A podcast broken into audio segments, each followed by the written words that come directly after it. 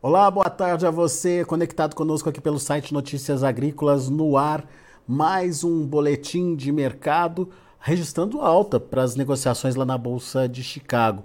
Foi um dia em que maio voltou a, a se consolidar acima dos 15 dólares por bushel, 15 17, com mais de 16 pontos de alta. E o julho que foi a grande surpresa das negociações do dia, com alta aí de mais de 18 pontos também, é, voltando a se aproximar ali dos 15 dólares por bushel. A diferença entre o contrato mais curto, é, que é o maio, para o novembro, que é a referência de preços para soja lá nos Estados Unidos, preços para o produtor americano, alongou mais um pouquinho. A gente vai falar sobre tudo isso com o Aaron Edward, consultor de mercado lá dos Estados Unidos, está aqui com a gente já no vídeo. Seja bem-vindo, viu, Aaron? Obrigado por estar tá aqui com a gente e nos ajude a entender esses movimentos, Aaron. Afinal de contas, temos aparentemente dois momentos distintos aí de precificação para a soja, mas o que, que é consistente, o que, que não é, o que, que a gente precisa prestar atenção e principalmente no curto prazo, produtor brasileiro que está com a soja na mão, o que, que ele deve fazer, Aaron? Seja bem-vindo. Boa tarde.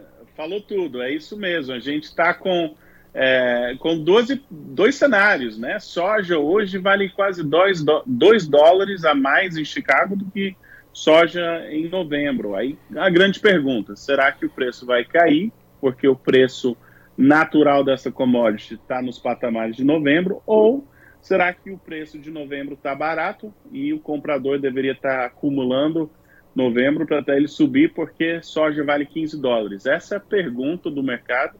E hoje, para mim, as duas notícias que impactam a movimentação de julho mostra para mim que o julho foi o contrato mais forte, mostra para mim que a demanda está forte por soja e o comprador aqui nos Estados Unidos, negociando em Chicago, está preocupado de ter que pagar mais que 15 dólares pela soja e acumulou soja é, abaixo de 15 dólares no contrato de julho.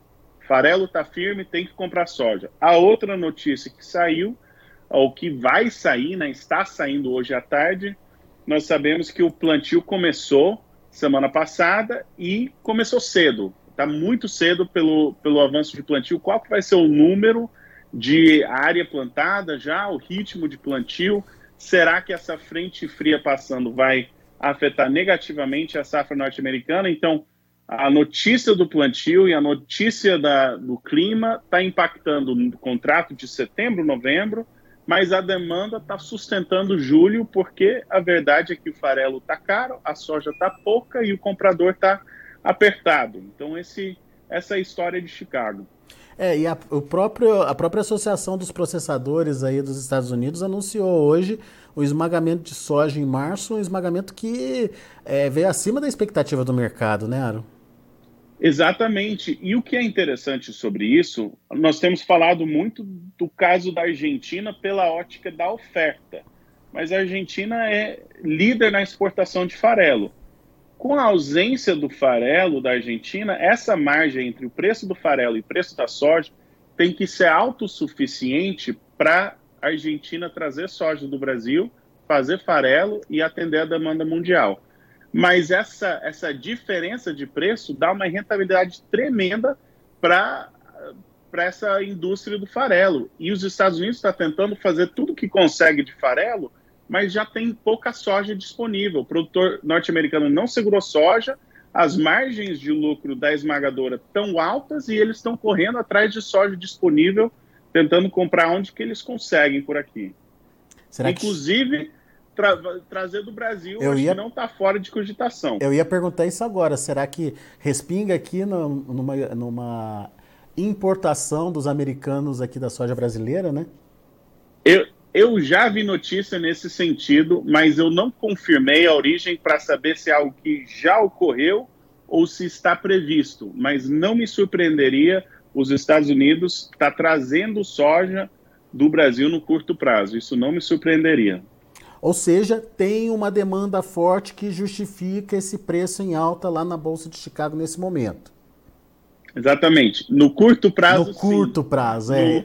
No, no longo prazo, para novembro para frente, está tudo dependendo da safra norte-americana. E tudo que nós sabemos até agora é que o plantio começou com bastante força e começou cedo. É, pois é. Agora, quando você fala desse início cedo do plantio aí, qual que é o risco disso, Aaron? Olha, a, a, primeira coisa, eu estou muito curioso para saber o número que vai ser publicado de avanço de plantio, porque tem produtores que já terminaram. Isso é incrível. É, tiveram três, quatro dias, rodaram dia e noite, terminaram. São poucos, mas eu já falei com vários produtores que têm plantado. Então, soja realmente, milho? Soja de milho. Ah, é? é? Então, assim, esse número pode surpreender, pode ser assustadoramente grande. Pode, né? Vamos ver quando sair o relatório, mas é, já estou antecipando as notícias de amanhã. É impossível esse número e tudo, mas eu já falei com vários produtores que eu estava falando com eles segunda-feira passada. Falaram, eu acho que até o final da semana vai dar para plantar. Quarta-feira, quinta-feira, sexta-feira, não consegue falar com ninguém. O que você consegue falar é meu vizinho já terminou. Eu já terminei, né? Então, hum. Então, assim, plantaram dia e noite, rodaram muito, mas, como você sabe, entrou uma frente fria. Então você pode ter uma frente fria, tudo bem, a temperatura do solo estava elevada, não, assim, não é o fim do mundo, mas um dia mais, um dia menos, um pouco mais frio para congelar o solo, isso pode ter um impacto negativo. Então, assim, nós não, é, ainda é um fator desconhecido, mas o que costuma ser uma notícia que vai de abril até junho, estão tentando plantar, será que vai plantar, vai mudar de área? pode ser uma notícia bem mais curta esse ano e vale a pena ficar atento a isso, a essa possibilidade.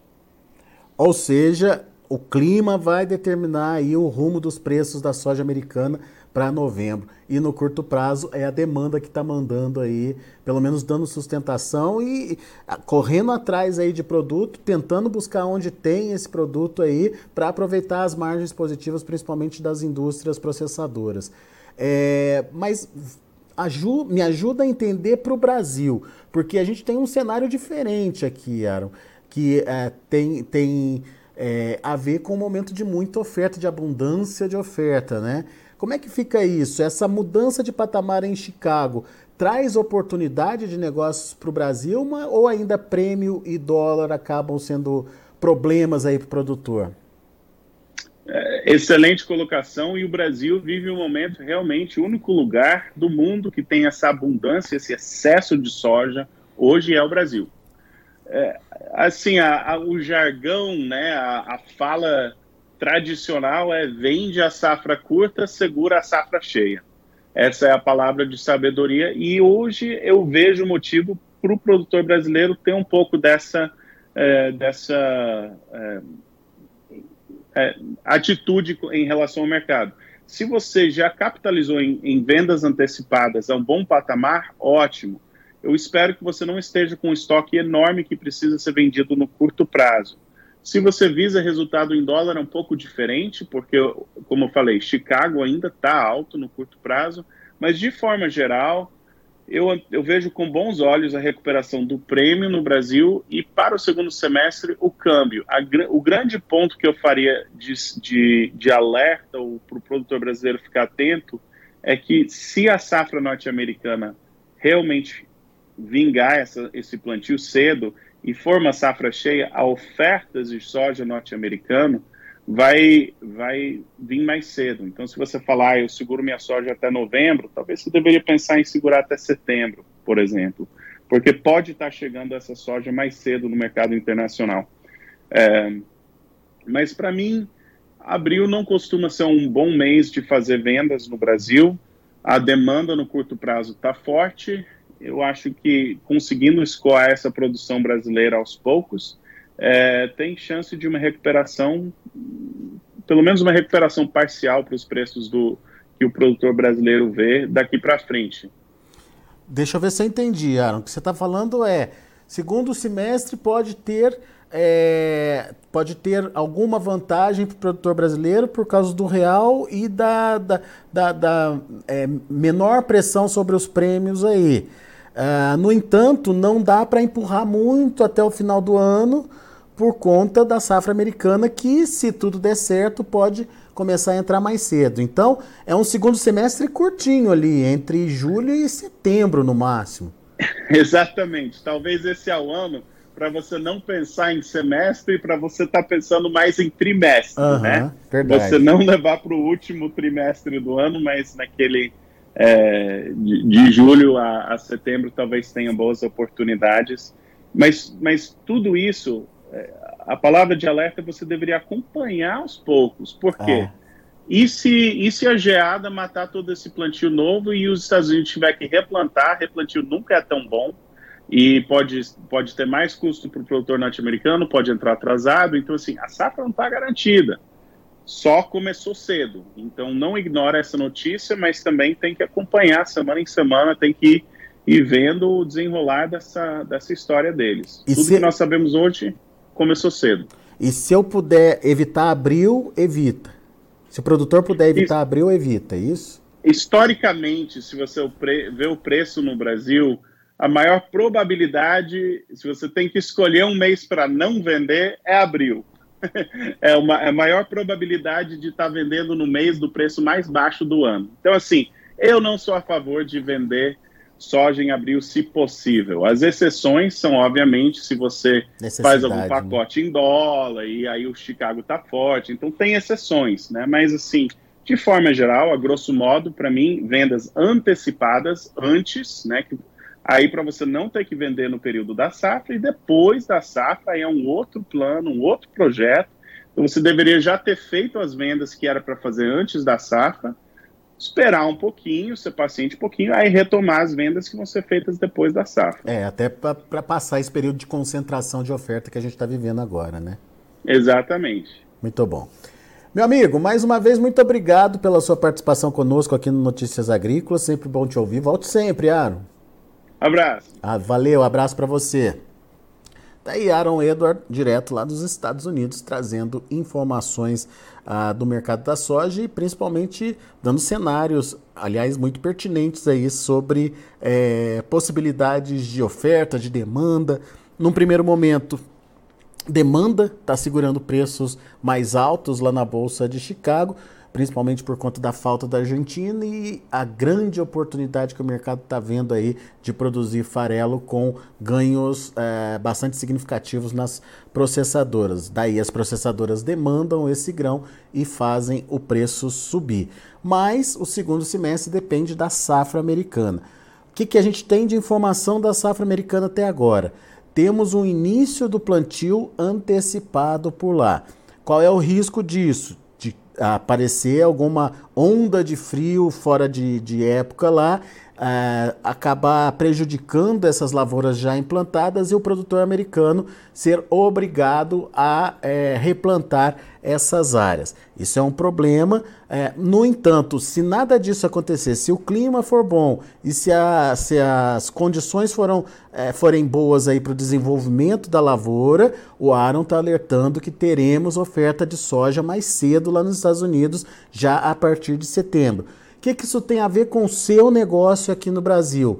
Aquela possibilidade de negociar a safra no segundo semestre acaba tendo uma janela mais curta, que senão você vai concorrer com a safra americana que tradicionalmente fica mais barata que a brasileira no momento aí da colheita americana. Então, é, essa janela aí de oportunidade ficaria mais curtinha entre julho e setembro para você conseguir preços melhores aí para sua soja. Quer saber mais detalhes? Não deixe de rever essa entrevista com o Aaron Edward, uh, que foi muito esclarecedora, tem bastante pontos interessantes e importantes que podem te ajudar aí na estratégia de comercialização. Mas antes de encerrar, deixa eu mostrar para vocês como estão os negócios lá na Bolsa de Chicago. Finalização dos preços para soja, milho e também para o trigo. Vamos lá.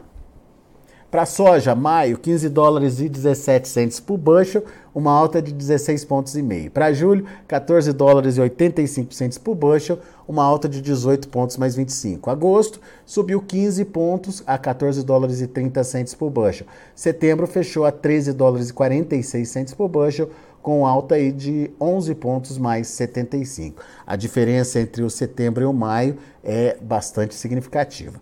Vamos ver aí o milho, que também teve um dia positivo. Maio subindo bem, 10 pontos mais 25, fechou a 6 dólares e 76. O julho, 6 dólares e 42, 6,75 de alta. Aliás, esse, essa foi a alta dos outros dois vencimentos seguintes. Setembro fechou a 5,74 e dezembro fechou a 5 dólares e 66 centes por bushel. E para finalizar, a gente tem também o trigo. Trigo que subiu 14 pontos hoje, maio fechou a 6,96, o julho 7 dólares e 7 centes por bushel, também com alta de 14 pontos, quase 15 pontos aí no julho. Setembro já fechou com alta de quase 16 pontos, a 7 dólares e 17 centes por bushel, e o dezembro 15 pontos e meio de elevação, a 7 dólares e 33 centes por bushel, são os números já de fechamento do mercado. Muito bom, a gente vai ficando por aqui. Agradeço muito a sua atenção e a sua audiência. Você que está conectado conosco aqui no YouTube, não se esqueça, faça a sua inscrição aqui no canal para você poder interagir com a gente, mandar sua pergunta, tirar sua dúvida, enfim, é, para você poder é, participar com a gente sempre que tiver um analista é, do mercado de grãos aqui conversando com a gente no Notícias Agrícolas. Além disso, não esqueça de acionar aquele sininho, é a notificação. Você vai ser notificado toda vez que tiver um boletim do Notícias Agrícolas no ar. E também óbvio, deixa o seu like. À medida que você dá o seu joinha ali, a gente consegue distribuir esse nosso conteúdo por conta dos algoritmos para mais pessoas. Então, o seu joinha é muito importante para a gente. Combinado? Daqui a pouco a gente volta com mais destaques e outras informações para você, direto aqui da redação do Notícias Agrícolas.